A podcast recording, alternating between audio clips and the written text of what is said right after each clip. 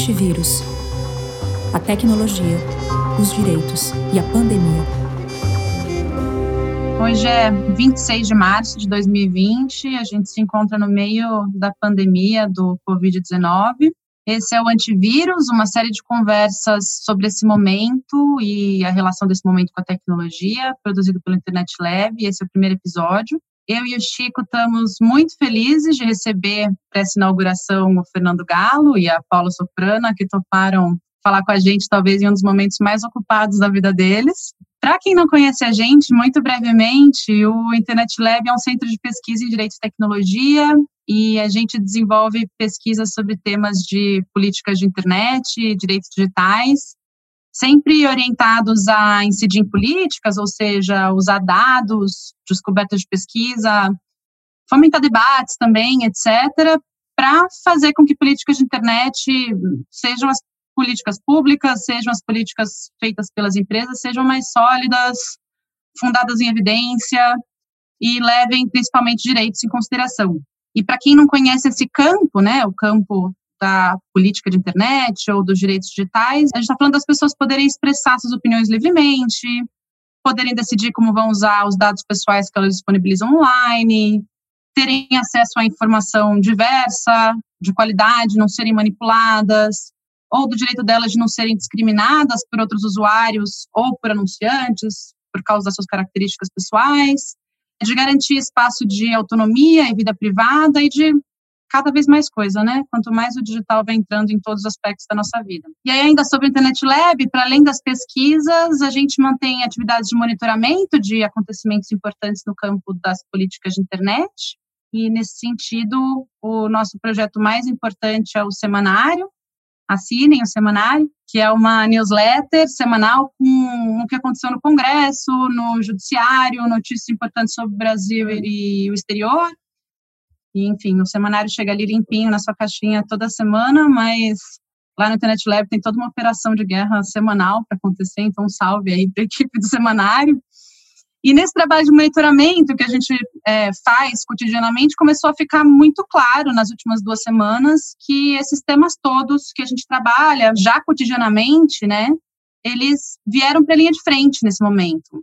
É um momento que o mundo inteiro está mudando de hábitos, os governos e as empresas adotam medidas para prevenir, para combater o novo coronavírus e as nossas questões são todas afetadas, né? Então, governos usando dados de localização de celulares para controlar a ida e vinda das pessoas que foram isoladas, usando informação obtida de redes sociais para entender quem veio do exterior e quando, o uso da internet mudando muito, com muita gente ficando em casa, o que levanta vários debates sobre acesso à internet, sobrecarga da, da infraestrutura, sobre uso móvel, circula informações sem parar, né, de notícias a boatos, entre muitos temas. E olhando para isso, a gente decidiu lançar o projeto Antivírus, né, que é um conjunto de debates sobre temas diferentes envolvendo políticas de internet e direitos digitais, como um espaço de aprofundamento dessas discussões. E vai ser um debate por semana, sempre com convidados diferentes, sempre com um tema diferente e Indo para o primeiro. E agora a gente vai falar sobre desinformação, né? É, a escolha por desinformação como primeiro tema, ela não é por acaso, né? Esse é um tema central nas nossas discussões do Internet Lab já há algum tempo. O jeito da gente entender desinformação é como sendo um, um aumento exponencial na disseminação de conteúdos que parecem notícia, mas que na verdade são ou propaganda política, ou boatos não checados, ou links sensacionalistas em busca de cliques, por exemplo são conteúdos que não foram produzidos como notícia e que acabam sendo tracionados por uma crise de confiança na forma de produzir notícias pelo jornalismo tradicional, né? Que é uma crise que tem facetas econômicas nos próprios modelos de negócio do jornalismo e também tem facetas políticas, né? Na polarização que a gente está vivendo. E aí é isso, muita gente de quarentena, isolada, tem passado o dia consumindo de uma maneira muito ansiosa, né? Informações sobre o vírus em casa, buscando informar a família, se prevenir é uma quebra de rotina e os relatos de muitos lugares do mundo ajudam essa ansiedade nossa a crescer e o caráter novo do vírus e as medidas excepcionais inéditas dos governos e das empresas tornam muito tornam tudo muito mais possível, inclusive coisas muito surreais do que era antes, né? E aí, assim, esse processo, os processos de polarização política, isso é alguma coisa que a gente tem visto bastante no Internet Lab. se esses processos de polarização política acabam nos deixando como uma presa fácil, vulneráveis para conteúdos que confirmam o nosso sentimento sobre política, mesmo que sejam boatos, não confirmados, né? A pandemia também nos deixa vulnerável, né? Mas de um jeito diferente. Então, quem quer se desesperar vai facilmente se desesperar encontrando o boato mais absurdo. E quem quer achar que é uma gripezinha também vai achar que é uma gripezinha e vai encontrar o conteúdo que diz e confirma isso. Né? Isso sem contar nas inúmeras informações de teor pseudomédico aí que inundam os grupos de WhatsApp, os nossos feeds no, no Twitter, no Instagram. Eu, eu mesmo tive que desmentir uma corrente enorme esses dias que falava, entre outras coisas, que um bom teste para saber se você tinha coronavírus ou não era segurar a respiração por mais de 10 segundos e ver se você tinha algum desconforto, né? Eu fui atrás e em menos de 10 segundos eu achei outra coisa, um desmentido sobre essa informação, né? Eu perguntei para todo mundo que eu conhecia nesse grupo e todo mundo que recebeu tinha, de fato, prendido a respiração para se testar. E se a informação fosse outra, né, fosse de uma cura que não funciona, fosse de um método preventivo inefetivo, ou se fosse de uma recomendação governamental falsa, né, como seria? Ou seja, ao que parece, a nossa imunidade, entre aspas, à desinformação sobre esse assunto parece estar bastante baixa, né? E não é por acaso. Se a propaganda política, a sátira, ou a simples caça por cliques, já muito sensacionalista, causa uma enorme confusão com o jornalismo em um cenário normal, como a gente consegue saber no que confiar se a doença é nova e se o ritmo de informações é tão frenético que podemos a, a gente pode sim estar tá recebendo uma informação verdadeira, mas que ainda não chegou nas fontes oficiais, né? É, e acho que a gente a conversa aqui vai girar muito em torno disso e vai girar em torno do que fazer para ganhar essa imunidade de volta, né? A nossa conversa passa um pouco por aí. Então, se as plataformas de internet e o jornalismo profissional fazem parte desse sistema imunológico, entre aspas, em relação à desinformação, nada melhor de convidar a gente que está no front para entender o que mudou nesse contexto, quais os principais aprendizados, os principais desafios. E é assim que a gente começa a nossa, a nossa conversa aqui. Vamos então para os nossos convidados, né, Mari?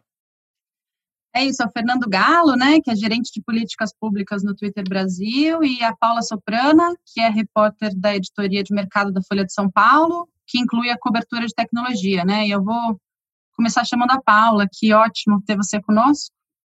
Enfim, só se fala de coronavírus, né? Acho que a primeira pergunta que, que vem à cabeça é como tem sido o cotidiano na redação nesses tempos de pandemia, né? Se tem surgido muita coisa de tecnologia também, que tipo de coisa você já fez? Bom, obrigada pelo, pelo convite, é um prazer estar aqui. Gosto muito do trabalho de vocês. Bom, nossa rotina mudou completamente e não mudou agora só com home office, que a gente está em home office há mais ou menos uma semana, pelo menos o reportariado está de home office, né? Tem, tem algumas pessoas na redação ainda, editores, enfim. Mas vem mudando, a cobertura vem mudando desde o fim de fevereiro, mais ou menos, quando, o, quando a crise da China começou a impactar no Brasil, tanto nos negócios como no, no sentimento de o que, que vai acontecer aqui. Então, ali já começou a esquentar. Então, desde fevereiro, desde o fim de fevereiro, assim, o bicho está pegando muito, né? Inclusive na, na cobertura de. Todas as coberturas estão envolvidas, todas as editorias estão envolvidas nisso mas a editoria de, de economia, especialmente, é, eu fiz matéria de, ah, sei lá, não está chegando capinha de celular da China no, na 25 de março, entendeu? É já no fim de fevereiro. Ah, as indústrias de tecnologia não estão recebendo insumos da China para produzir celulares e computadores. Então já começou desde ali. E aí é, isso, obviamente, escalou para outra dimensão nas últimas duas semanas, quando é, as empresas, como, quando começou a ter notificação de coronavírus em grandes empresas de tecnologia. Aí cada notícia dessa era um, meu Deus, coronavírus no Google. Ai, coronavírus no Facebook, porque parecia uma coisa que ainda não, não tinha chegado aqui, né? Daí a gente ficava, aí noticiava tudo isso. Aí vai passando um tempo, você vai se dando conta que é um, que é um padrão e vai ter coronavírus em todas as empresas. Então, começa a mudar a forma de noticiar, noticiar mais pelo padrão, né? Enfim, tem sido muito intenso, a gente está trabalhando de home office, então readaptando é, dinâmicas, tanto dinâmica de cobertura, que é um, é um mundo novo, que se abre, você tem pauta para qualquer lugar que você olhar, é um mundo novo. Então, assim, o tio que, que vende café na esquina, ele provavelmente quebre. Aí ele começa a usar o WhatsApp para vender para vizinhança. É uma pauta, porque você vê que todos eles estão fazendo isso. Aí você vê os entregadores de aplicativo. É uma pauta de tecnologia. Aí, você, aí a tecnologia permeia todas as editorias. Você faz matéria de inteligência artificial na saúde, é, os processos usando inteligência artificial para buscar cura. Então, tem sido bem frenético e, e é um papel de tentar pensar o que, que, o que agora é mais relevante para o leitor, porque agora é uma questão de sobrevivência também. A gente não pode se dar o luxo de fazer só as matérias mais divertidas e legais, que são importantes também, mas você tem que informar num, num momento em que as pessoas buscam informações para conseguir levar o cotidiano delas, né? Se elas vão conseguir renegociar dívida em banco, se elas vão conseguir trabalhar na semana que vem, se elas, se elas podem sair à rua, esse tipo de coisa. Então, sim, tanto em tecnologia, são muitas pautas, como de todas as outras que, que envolvem a cobertura desse tema. Tem sido bem intenso. É, e essa conversa né, intensa sobre todos esses assuntos tem é, acontecido muito nas plataformas de internet, né? Acho que nos aplicativos de messaging também, WhatsApp sem parar sobre isso, mas enfim, no Twitter isso é assunto o dia inteiro, né? Trending topic várias vezes no dia. E eu queria também saber do Galo, como que tá isso, né? Se, se o Covid também tomou totalmente o trabalho de vocês, o dia a dia, como está acontecendo aí em várias outras áreas. Primeiro, agradecer Mariana, Chico, boa tarde para Paula, agradecer as pessoas que estão acompanhando esse debate importante aqui. Dar parabéns para vocês por essa iniciativa, porque é bastante importante. Sim, as nossas rotinas também é, alteradas, não somos diferentes do que está acontecendo no resto do mundo. Todos os funcionários do Twitter estão trabalhando de casa, comigo não é diferente.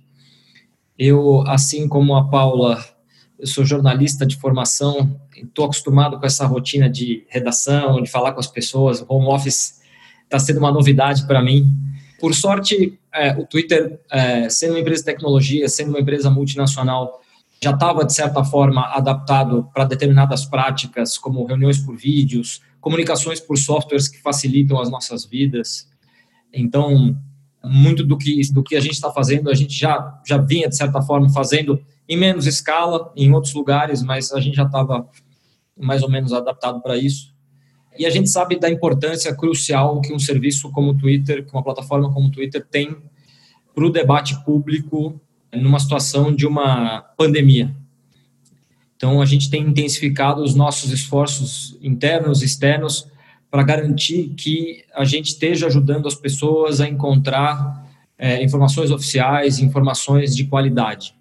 Nosso principal esforço nesse momento, é, sim, é, todo o esforço em, em, relação à conversa sobre o coronavírus e no intuito de proteger essa conversa, né? A, a missão mais ampla do Twitter é servir a conversa pública nesse momento, numa, numa situação de pandemia, num momento tão sem precedentes como esse que a gente vive, isso é ainda mais importante. A gente tomou uma série de medidas nos últimos três meses, sobre as quais a gente vai falar aqui ao longo da nossa conversa, mas com, com esse objetivo justamente de, de garantir que as pessoas estejam é, seguras online, perceber os impactos do que a conversa pode ter no mundo offline e ajudar as pessoas a encontrar é, informações oficiais informações de qualidade dentro da plataforma. Até ligando com o que o Chico estava falando antes, a gente está falando de informações envolvendo vida ou morte mesmo, né? Parece que informação ou desinformação, como muitas das ações estão no nível individual, né? Assim, claramente, não todas, claramente, são necessárias muitas políticas, mas várias ações envolvendo como se prevenir, como se prevenir individualmente, né? Passam por coisas que as pessoas precisam saber, e aí uma coisa que fica, assim, para a gente que né, observa as coisas do nosso lugar, essas pessoas estão informadas, né? E queria ouvir a Paula um pouco sobre isso. Você acha que tem mais desinformação do que em outros momentos chave, né? Desinformação já é um tema que a gente vem trabalhando faz bastante tempo, né? Acho que desde 2017 isso vem vindo muito forte. Mas tem algo de diferente, né, é, acontecendo nesse momento? Eu acho que as pessoas, eu também participo de, a gente estava conversando antes sobre grupo WhatsApp, né, que a gente é, participo de vários grupos diferentes, pessoas com posições políticas, backgrounds diferentes. E eu tenho notado uma preocupação muito maior em relação a, a eleições e, e, outros eventos passados aí, tensos, uma preocupação muito maior de saber de onde veio aquela informação. Que eu não via isso, eu via em jornalistas falando, ah, de onde veio, qual a fonte primária, eu comecei a notar essa, essa preocupação. O que eu, justamente por esse contexto de impactar a vida das pessoas duramente, né, estava conversando com um colega ontem, não é, não é mais a fake news da mamadeira de piroca e do kit gay, sabe? É a fake news de um remédio que pode curar uma pandemia. Então, as pessoas estão, eu sinto, a minha percepção é que elas estão buscando informações mais críveis, elas estão se voltando para meios mais tradicionais, e eu não sou a pessoa que diz que os meios tradicionais são os únicos que que detém informação correta, se não é meu pensamento, mas houve sim uma, uma busca maior por isso, esse comportamento. Até saiu um Datafolha essa semana falando que a televisão estava liderando a confiança das pessoas durante a epidemia, assim, Jornal Nacional batendo marca recorde de audiência. Para minha geração é um, é um telejornal que não estava mais sendo muito popular, digamos. Então, eu, essa mudança de comportamento me chamou a atenção. Acho que ela tem a ver com esse contexto, sabe? E, e claro que tem outras iniciativas, né, de iniciativas mais periféricas, que não são do, dos veículos tradicionais, que também têm feito um bom trabalho. Tem aquela hashtag, vocês até tinham me comentado, eu inclusive falei com a menina. Corona nas periferias. Coronavírus na favela. Né? Corona nas periferias, acho. É. Até conversei rapidinho, dei uma lida nisso, e as pessoas estão tentando se informar, porque agora é essencial, né? Não é apenas Claro que existe, claro que existe fake news, desinformação, mas eu sinto um pouco mais de, ok, vamos levar a sério qual a fonte dessa informação nesse momento, em relação a eventos passados recentes, assim. Bem interessante isso que você está falando, e isso me faz é, pensar no que, que tem de particularidade do Brasil nesse processo, né? Que é uma coisa que vem à mente toda hora quando a gente fala do novo coronavírus, porque, enfim, está tomando os países, né? A gente fica o tempo inteiro se perguntando o que, que tem de igual, o que tem de diferente. E no próprio Twitter, né? O Twitter foi uma das primeiras plataformas a anunciar políticas específicas, né, para a crise do novo coronavírus, foi em janeiro já, com isso vieram mudanças super relevantes nas políticas, acho que a gente pode falar um pouco mais disso mais para frente, mas uma curiosidade que a gente ficou, conversou bastante no Internet Lab, é se o fenômeno da informação, né, tanto falar sobre o coronavírus quanto a desinformação sobre, se veio mudando ao longo das semanas, parece que cada semana muda tudo, e se ele se mostra de formas diferentes, né, em diferentes partes do mundo, se tem algo do Brasil nisso. Galo, o que você acha? Eu, eu vou chegar nisso, Mariana, só dar um passo para trás, porque eu acho que esse debate sobre as políticas ele é, ele é bastante relevante, mas ele é uma parte do debate, né? Tem uma série de medidas que a gente está tomando para além das políticas. Por, exemplo, a primeira e acho que a mais relevante delas lá em janeiro, quer dizer, mais relevante na época, foi um ativo muito importante do Twitter, é a busca do Twitter. As pessoas, com, todos os dias, elas vêm encontrar conteúdo no Twitter, não só pela sua timeline, mas também pela busca. E uma das coisas que a gente fez já em janeiro, e, e, e lembre-se que o Twitter é uma empresa multinacional, então uh, existem pessoas trabalhando na Ásia que já estavam lidando diretamente com esse fenômeno, então essa foi uma das coisas que fez a gente responder também, de certa forma, rápido ao que estava acontecendo, foi colocar um, um, uma espécie de banner, um, um prompt, como a gente chama, é, na busca, para que toda vez que alguém procurasse por termos relacionados ao coronavírus, fosse direcionado para uma página é, de informação oficial, ou seja, a primeira coisa que ela ia ver com o resultado de busca era de uma fonte oficial, no caso o Ministério da Saúde aqui no Brasil, em outros mercados são a, os correspondentes. A gente fez isso em mais de 60 países, Brasil inclusive, o Brasil teve na primeira leva que fez essa é, que fez esse lançamento. Também uma página especial, outra, outro espaço importante dentro do Twitter, que a gente chama de aba explorar, é, que é onde as pessoas vão encontrar tanto a busca como os trending topics do Twitter, como alguns conteúdos curados pela nossa própria equipe de curadoria de conteúdo. Tem uma página especial lá em destaque com assuntos, com, com contas curadas, só contas de informações oficiais. Então, ministérios secretarias de saúde, jornalistas, governadores e assim por diante, para que as pessoas possam, logo de cara, ter é, informações uh, confiáveis na frente, na frente delas. A gente tem trabalhado, por exemplo, na verificação das contas de especialistas, de uma outra é, agência de saúde que eventualmente ou alguma outra uh, instituição, organização importante para relevante para esse debate que não estava verificada, para garantir que as pessoas tenham certeza de que elas estão recebendo informações de uma fonte autêntica, recomendando contas, é, tem alguns mecanismos de recomendação de contas, garantindo que nesses espaços onde as contas são recomendadas, a gente esteja uh, recomendando contas confiáveis, por exemplo. Algumas outras iniciativas importantes também, é, em parceria com a Organização Mundial de Saúde, a gente em fevereiro lançou, não sei se foi em fevereiro, no começo de março, um, um emoji é, para encorajar as pessoas a lavar as mãos, como todo mundo sabe, uma das principais coisas que as pessoas é, precisam fazer para ficar seguras do coronavírus é lavar as mãos. Foi um emoji que a gente lançou em parceria com a Organização Mundial de Saúde. E um trabalho robusto também, contínuo, mas cada vez mais importante e necessário para evitar qualquer tipo de manipulação da plataforma. Seja por meio de robôs, seja por meio de contas falsas, seja por meio de outros expedientes. Esse trabalho também ele continua e ele foi é, reforçado agora por ocasião da, da, da, pandemia.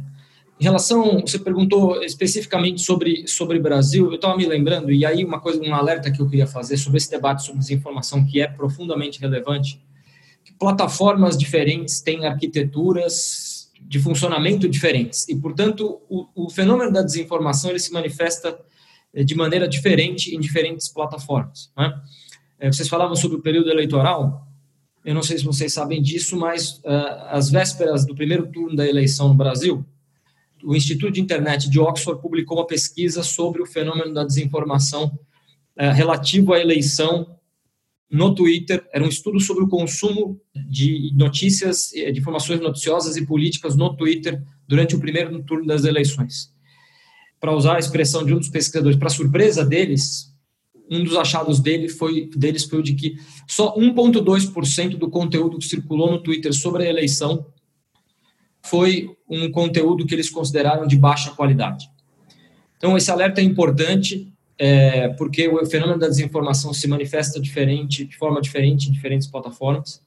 Twitter é uma plataforma unicamente aberta, é a única plataforma, é a única plataforma que é efetivamente pública, onde todo mundo pode ver tudo que está sendo conversado, inclusive contestar é, aquela informação, seja respondendo, seja fazendo um, um retweet comentado.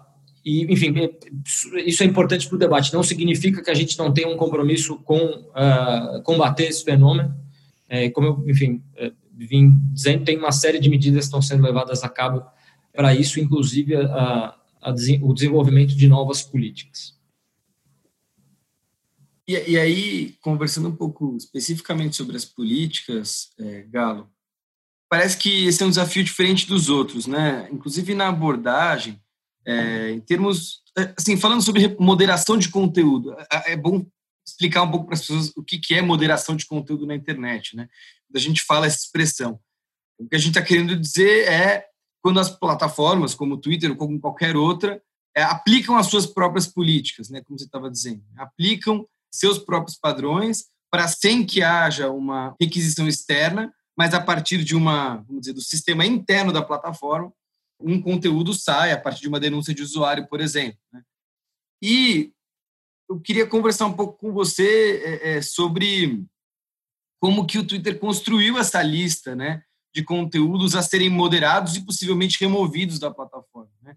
A gente estava vendo aqui o material que a empresa postou, né, no, no seu blog, que fala, ó, a gente vai remover tweets que neguem é, as fontes oficiais das autoridades de saúde, que contêm manipulação ou descrição de tratamento ou medidas de proteção ineficazes, como aquela coisa que eu estava falando, né, de segurar ou de diagnóstico ineficaz, né, como aquela coisa que eu estava falando de segurar a respiração durante 10 segundos, ou, enfim, é, critérios falsos de diagnóstico, etc. Então, o que eu queria entender é como é que esse tipo de lista é construída, né, é, de conteúdos problemáticos, é, e se, sem citar casos individuais, porque acho que a conversa aqui ela é mais ampla, né, ela não está querendo se voltar especificamente o que essa conta está falando, o que a outra conta está falando, mas o que, que, é, que tipo de problemas, em termos de padrões, aparecem mais no Brasil que a gente tem que estar de olho, porque é aquela coisa, se cada plataforma tem um tipo de comunicação diferente, cada país também tem um tipo de desinformação diferente, um tipo de contexto próprio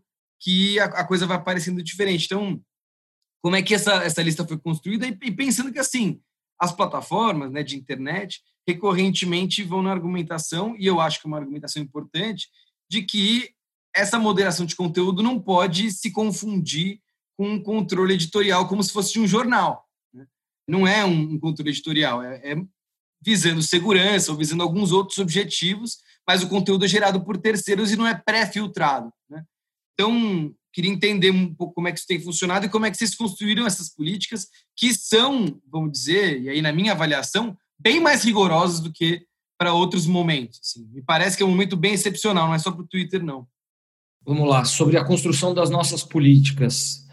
Uh, primeiro, essa é uma das principais é, é, é, uma das principais verticais do nosso trabalho de, de segurança e mais amplamente do nosso trabalho de, de saúde da plataforma. Prioridade é, número um numa pandemia como essa é garantir a segurança dos usuários. Então a gente tem equipes que desenvolvem políticas e que se consultam com especialistas no mundo todo, especialistas em temas diversos, né? O Twitter, por exemplo, tem um, um conselho de confiança e segurança, Trust and Safety, que reúne dezenas de organizações e acadêmicos, é, pesquisadores, é, que nos aconselham sobre temas como direitos humanos, sobre saúde mental, sobre liberdade de expressão e assim por diante. Evidentemente que, às vezes, membros do, membros do conselho têm limites e interpretações diferentes sobre determinados temas, mas o, o, Twitter, por exemplo, não é uma plataforma especialista em saúde mental, não é uma plataforma,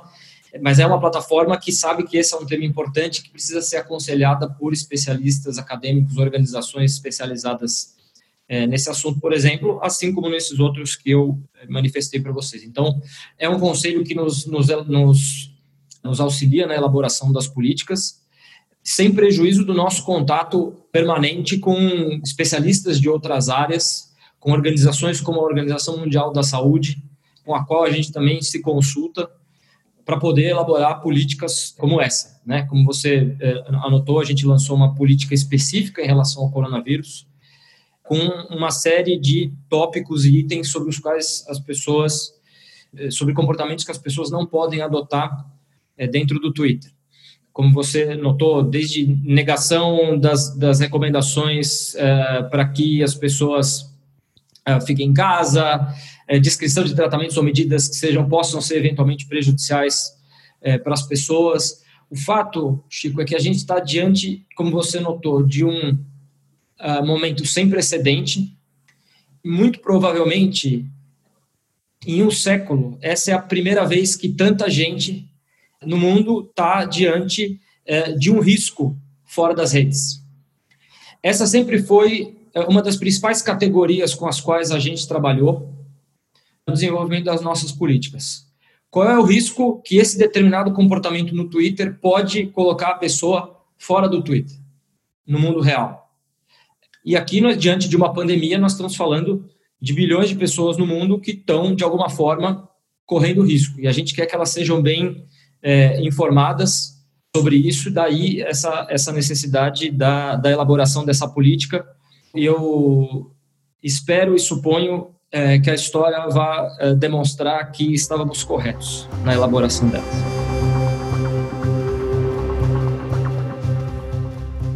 Voltar nisso já já, que eu acho que tem um, um ponto bem importante aí, né, nessa uma certa mudança de orientação, né, mas eu queria passar um pouco para Paula para falar um pouco sobre a própria dificuldade, né, na, na definição da fonte, né?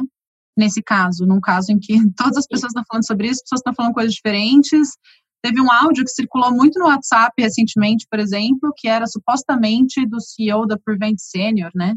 E ele falava de como os números de mortes estariam sendo escondidos, e essa informação foi considerada falsa depois, porque o áudio não era dele.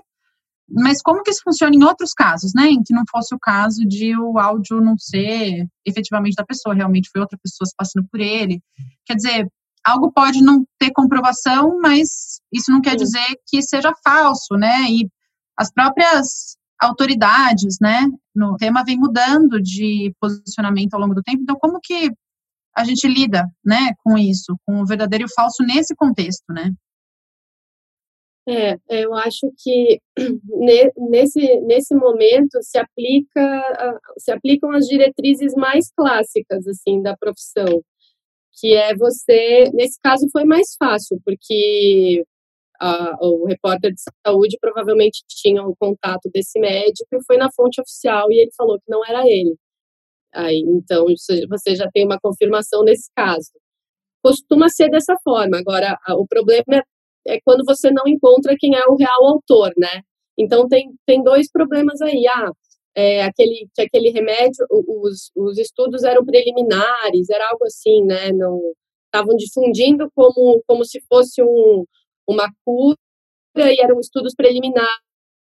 Então, você tem que cuidar como você vai definir que aquele conteúdo é falso, porque, assim, é falso a autoria do áudio, mas é, tem que explicar que, ó, existe esse debate, esse remédio está é, tá na corrida. E aí, esse papel de, de destrinchar todo, todo o, o conteúdo que vem disso. Assim, quando você fala em fontes oficiais que mudam, assim, eu fico na dúvida, porque nesse caso é o OMS, o hospital, o possível médico e o que tem de estudo até agora. Então você vai ainda falando, vai falar da reportagem, não quer dizer que o, o áudio é falso. Eu acho que eu entendo a preocupação de é, de linguagem, de cuidar. Você vai dizer que aquele áudio é falso, a autoria do áudio é falsa, mas o conteúdo dele está sendo estudado, está sendo pesquisado e situar o leitor para que ele consiga ter esse discernimento, né? Porque como é, circulam muitos áudios assim, você tem que ainda entender qual você vai. A gente não tem força de trabalho para para checar todos, né? Então você tem que ver a escala que aquele áudio vai tomar. Nesse sentido agora de que ele pode levar uma busca às farmácias, que as pessoas podem se automedicar, é urgente que se corrija isso. Então, se eventualmente, eu sei que não foi o caso da Folha, mas se eventualmente alguém diz que, que tudo é falso e a pessoa só consegue ler o título, ela não entende que talvez a pesquisa esteja em andamento e ela eventualmente poderá tomar aquele remédio. A Folha fez um, um, tem uma equipe dedicada a responder dúvidas de leitores e eu acho que isso é uma forma já de é, é um antídoto à, à, à checagem que precisaria ser feita mais proativa, né? Você vê que essas dúvidas, possivelmente, grande parte, devem vir de áudios circulando em WhatsApp, tem sido bem comum, né, os hábitos. Então, tem uma equipe na Folha dedicada só a isso, só a responder isso. E aí, é. outros casos, como descontextualizar um, uma fala do Drauzio Varela, porque está no meio de um conflito político, também entende-se que é importante, até por questões políticas, sabe?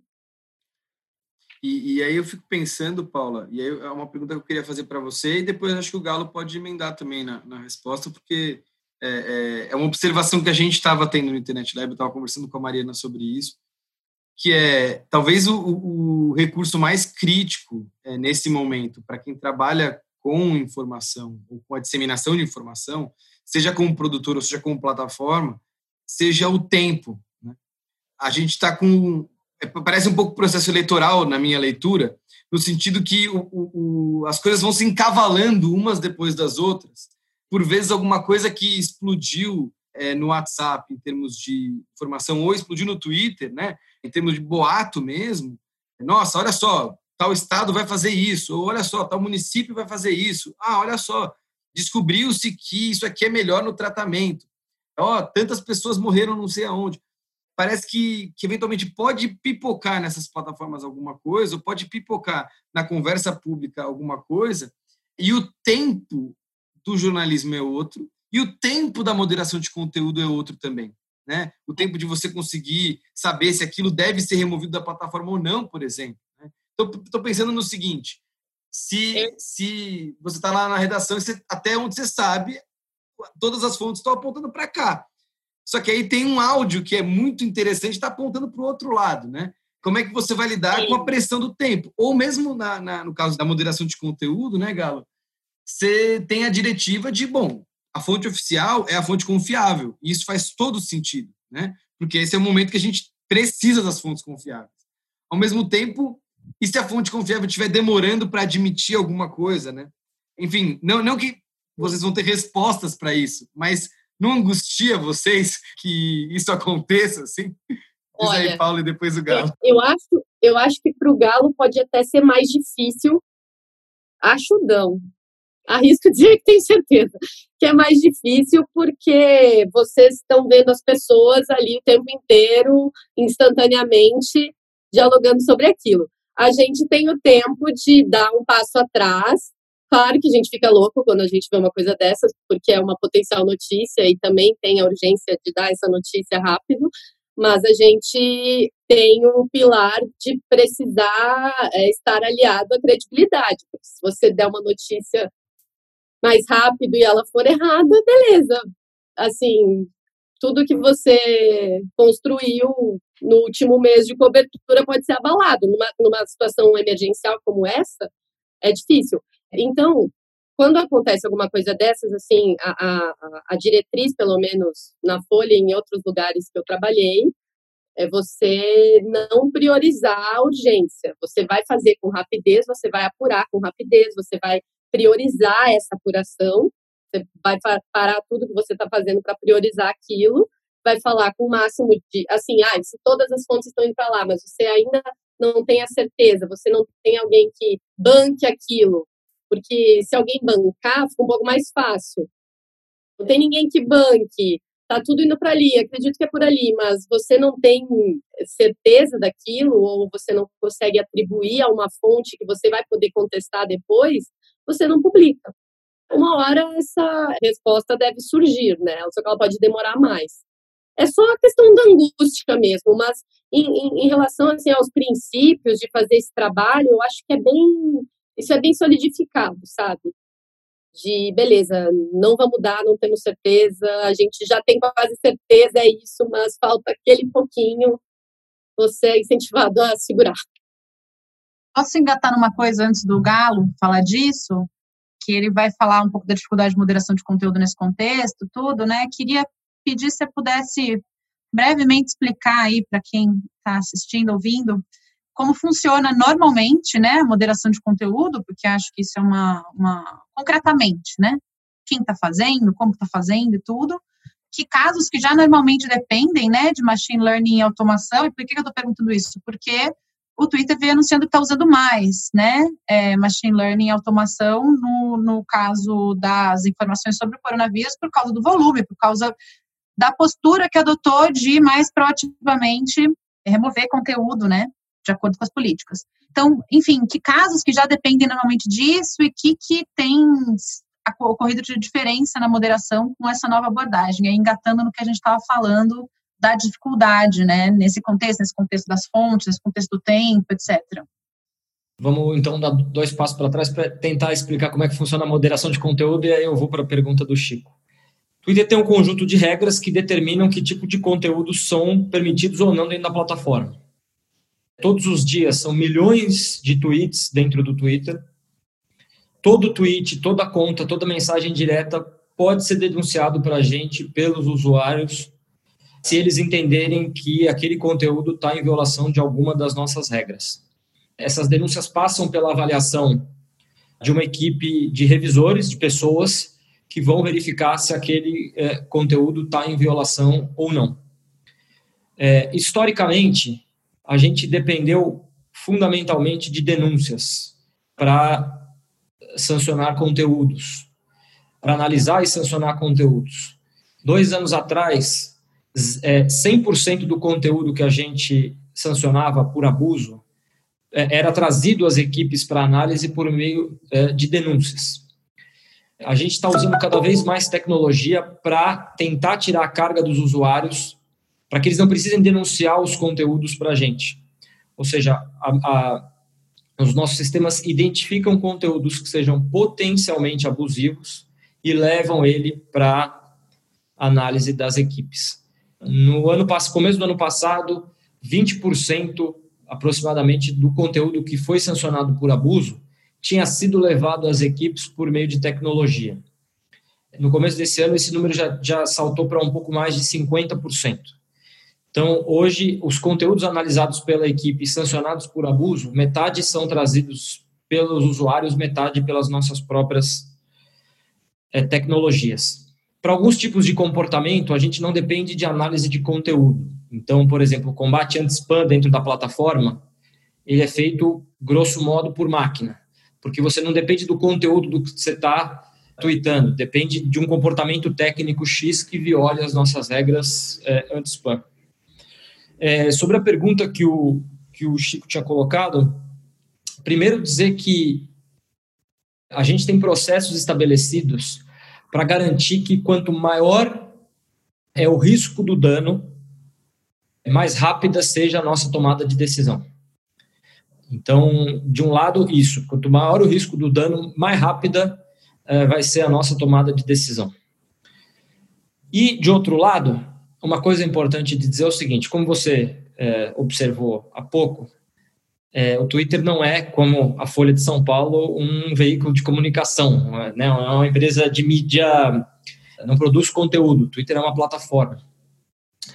É, mas o que a gente com frequência vê, para não dizer todos os dias, a todo instante vê, é uma determinada. Da mesma forma como a gente, claro, é, é, bota lupa no, no, problema da desinformação e tem que fazê-lo, é, mas de outro lado, você também tem muita gente tweetando informações confiáveis e que vai desafiar pessoas, inclusive autoridades, quando elas estão dizendo ou, ou tweetando alguma coisa que seja uh, inverídica ou uma versão que possa ser uh, contestada.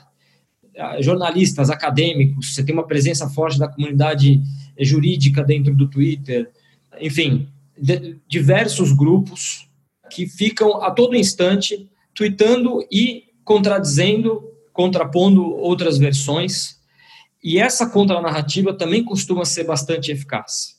Então, é uma coisa que a gente deve prestar atenção também, é como essa é, há uma construção coletiva de inteligência ali todos os dias também, para além de, de, fenômenos indesejáveis que eventualmente possam ser observados. É, mas tem muito, milhares de usuários do Twitter que estão fazendo todos os dias, esclarecendo, e que vão num tweet que está começando a ganhar uma proeminência e respondem a ele para que é, outras pessoas possam notar que aquela não é a única versão, há outras, ou fazem retweets comentados. E dessa forma também a conversa se desenrola, com pessoas apresentando as suas ideias nessa praça pública e outras vindo contestar. E, e, e quando você apresenta uma ideia é, pública, numa praça pública, você está submetido a um escrutínio, né? É, e é isso que os usuários do Twitter fazem todos os dias, escrutinar, em verdades, escrutinar determinados pontos de vista é, essa também é uma coisa bastante importante da gente prestar atenção do que acontece na plataforma.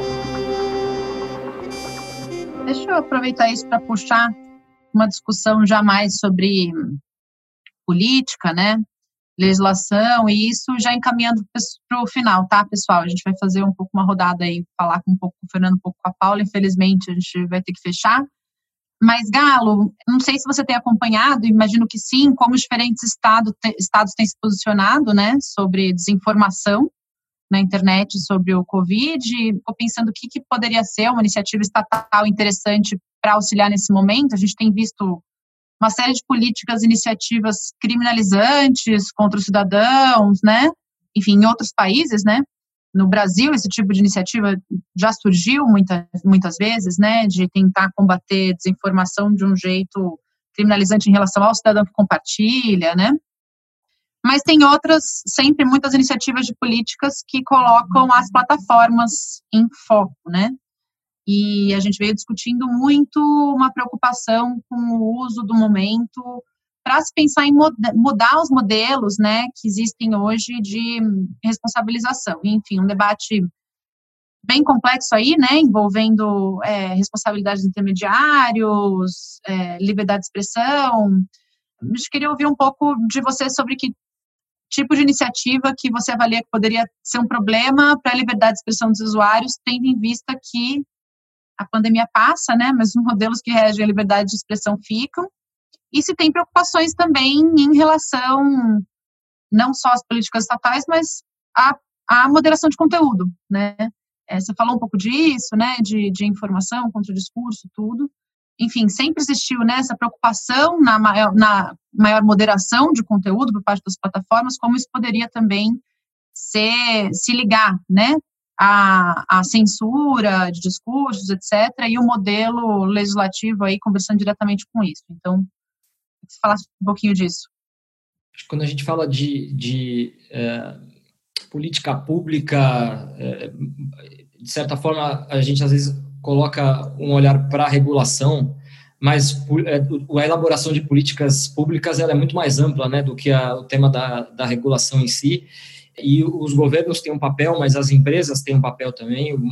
Muito do que eu fiz aqui ao longo desse tempo que a gente está junto foi mostrar, enfim, como que é, a própria empresa atenta ao que está acontecendo, está contribuindo do ponto de vista é, de elaboração de, de políticas que, que contribuem para garantir que a gente esteja tendo um debate seguro e saudável. É, evidentemente que a gente tem o maior respeito pelas legislações, é, todas elas.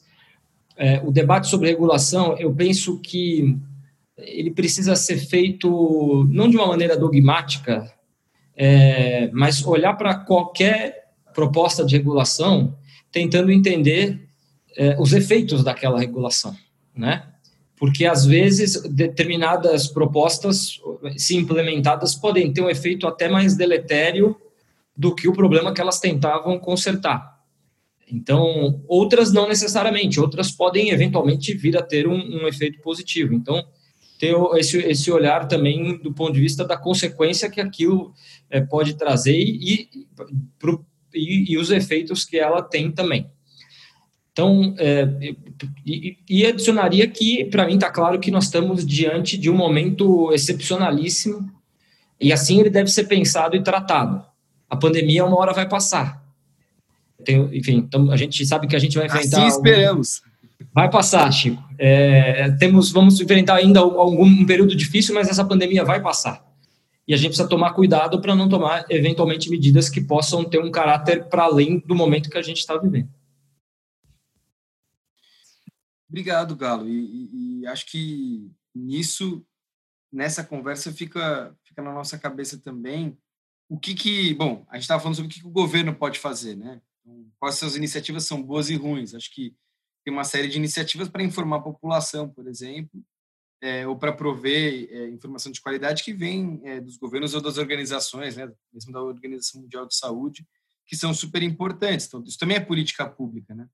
É, e quando a gente fala de moderação de conteúdo, a gente está falando de políticas, mas também está que, vamos dizer, impactam o público, mas são feitas por atores privados. Né? Então, o, a última pergunta que eu queria fazer, agora para Paula, era uma pergunta um pouco do papel dos veículos, de, de imprensa, especificamente, as políticas dos veículos de imprensa. Né? É, a Folha, por exemplo, é, decidiu abrir todo o conteúdo relativo ao Covid-19 né, sem paywall. New York Times também criou uma página especialmente para isso, né, que é acessível para quem não é assinante. Né? Um monte de iniciativas surgem nesses momentos. E, e parece que isso abre um, um, um debate super interessante, mas ao mesmo tempo difícil e necessário, sobre a mídia e financiamento, né? os paywalls, como que as pessoas conseguem ter acesso de fato, é, é meio que se conecta com a discussão que a gente estava tendo no começo, né? sobre como que as pessoas conseguem ter acesso à informação de qualidade. É, é, como é que você vê isso, assim, Paula? É, como é que é, essa, gente... essa, relação entre conseguir dar conta da, de informar e de funcionar como tendo a função pública da imprensa e conseguir sobreviver também, né? Claro, a, você tem veículos de tamanhos muito diferentes, desde a Folha até um veículo pequenininho, mas não é simples, né? Pensar em, quais os melhores não. modelos e, e quais as políticas para essa situação que parece e é de fato uma situação bem excepcional. Olha, Chico, eu não tenho essa resposta de um possível modelo de negócio que pudesse dar dinheiro para os veículos e pagar os repórteres e todo mundo e financiar o bom jornalismo. Existem exemplos, existem, tipo, tem fundações que, que financiam, mas tratando-se de uma empresa, o paywall foi um dos métodos que se encontrou para conseguir valorizar, né? Eu acho que existe um desafio de com quem a gente quer falar, né? Porque você falar com elites, com pessoas que assinam jornal, porque elite que assina o, o jornal impresso, assim, né? Você não tem pessoal pessoal da favela não tem dinheiro todo dia para comprar uma, uma, uma informação dessas. Então é para quem que a gente quer falar. Então, isso eu não estou falando da Folha, estou falando do jornalismo como um todo, assim, dos veículos tradicionais. É esse desafio. Você quer falar com essa elite, você também quer falar com toda a base populacional que precisa de informação e sendo jornalismo um serviço público. Acho que é um desafio de como, como entrar nesse, como entrar em outras camadas é, de forma é, é, sustentável. Não estamos, né, a imprensa tradicional há anos não vive é, o seu melhor momento, então como conseguir fazer isso? Acho um desafio tem algumas a iniciativa, por exemplo, de abrir o paywall, ela é, ela é ela se baseia justamente nesse fato de do, do, do, serviço público ser mais necessário do que nunca nesses casos, né? E aí todos os veículos estão fazendo isso. Não sei, me pergunto, talvez parcerias com outros tipos de associações menores para um preço justo, para alguém que possa não possa pagar uma assinatura, Folha tem algumas iniciativas de liberar para professores assinatura digital, é, mas não pode ser tudo, né? Afinal, também tem que pagar quem está trabalhando ali. É um grande desafio. E aí é, até vai para aquele outro ponto que a gente tinha comentado do zero rating. Não sei se a gente tem tempo para falar disso ainda um pouquinho. Bom é explicar o que é o zero rating, né? Acho que para todo mundo saber é a ideia de não cobrar dados dos planos de internet móvel para é, acesso de determinados aplicativos, né, determinadas determinados sites. Então você como se sua internet não gastasse quando você entra. Né? Você prioriza tráfego de dados do WhatsApp, de aplicações assim que são parceiras desses planos móveis. Eu acho que, eh, eu sei que existe até uma discussão se isso não infringe o marco civil por causa da neutralidade da rede, mas foi um modelo de parceria. E isso chega nas pessoas. Não sei, estou jogando aqui, de repente, um, um, parcerias do tipo que não quebrem, não firam o princípio de neutralidade da rede, possam ser viáveis, assim, para você alcançar a população que só é, acessa a internet, que, que, assim, que tem a internet como sinônimo de WhatsApp, porque é, é, é por onde as pessoas se informam nos últimos anos aqui no Brasil, né? Não sei, eu não tenho essa resposta pronta, assim, é um grande desafio. Total. Bom, e acho que isso mostra como a gente tem muito mais o que conversar é, nesse, nesse projeto antivírus que a gente está fazendo. É, isso acho que é a deixa para a gente se encaminhar para o nosso final. Mas está bem claro que tem muito que conversar. Né? A gente tem conversa sobre acesso, que passa pelas questões que a Paula estava falando, tem conversas talvez mais detalhadas sobre moderação de conteúdo, que não é sobre, só sobre desinformação, né? É sobre também conteúdo que envolve discurso político, por exemplo, mas aí pode ficar para outro dia mesmo também. Você tem uma série de questões que envolvem ciência, vigilância, etc. E a gente certamente vai abordar essas questões nos nossos próximos episódios, né, Mari?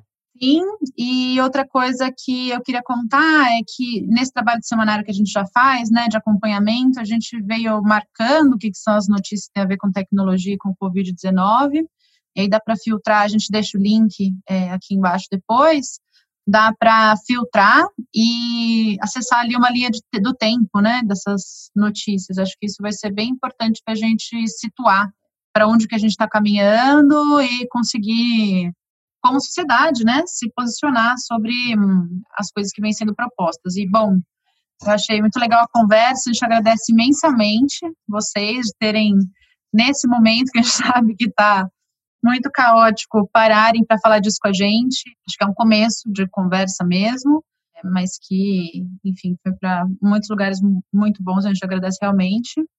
Agradecer o convite a você, o Chico, Paula, por essa conversa. É, vamos continuar conversando, agradecer as pessoas que acompanharam. Eu preciso correr, porque eu preciso entrar numa outra reunião. É, mas agradecer demais pela, pelo, pelo convite e contem comigo. Queria agradecer também pelo convite. É, e manter esse debate. A gente, às vezes, trabalha muito no jornalismo ali, tem pouco tempo para refletir sobre questões maiores dele. Então, eu achei legal esse tipo de provocação, assim, e me convidem mais vezes. Vamos ficando por aqui e até semana que vem. Tchau, tchau. Tchau. Antivírus, um podcast do Internet Lab, apresentado por Mariana Valente e Francisco Brito Cruz. Produção: Sérgio Mota. Edição de som e vinheta: Arthur Decloé. Esse episódio contou com a colaboração de Nathalie Fragoso, Tiago Oliva, Natália Neres, Heloísa Machado, Esther Borges e Clarice Tavares.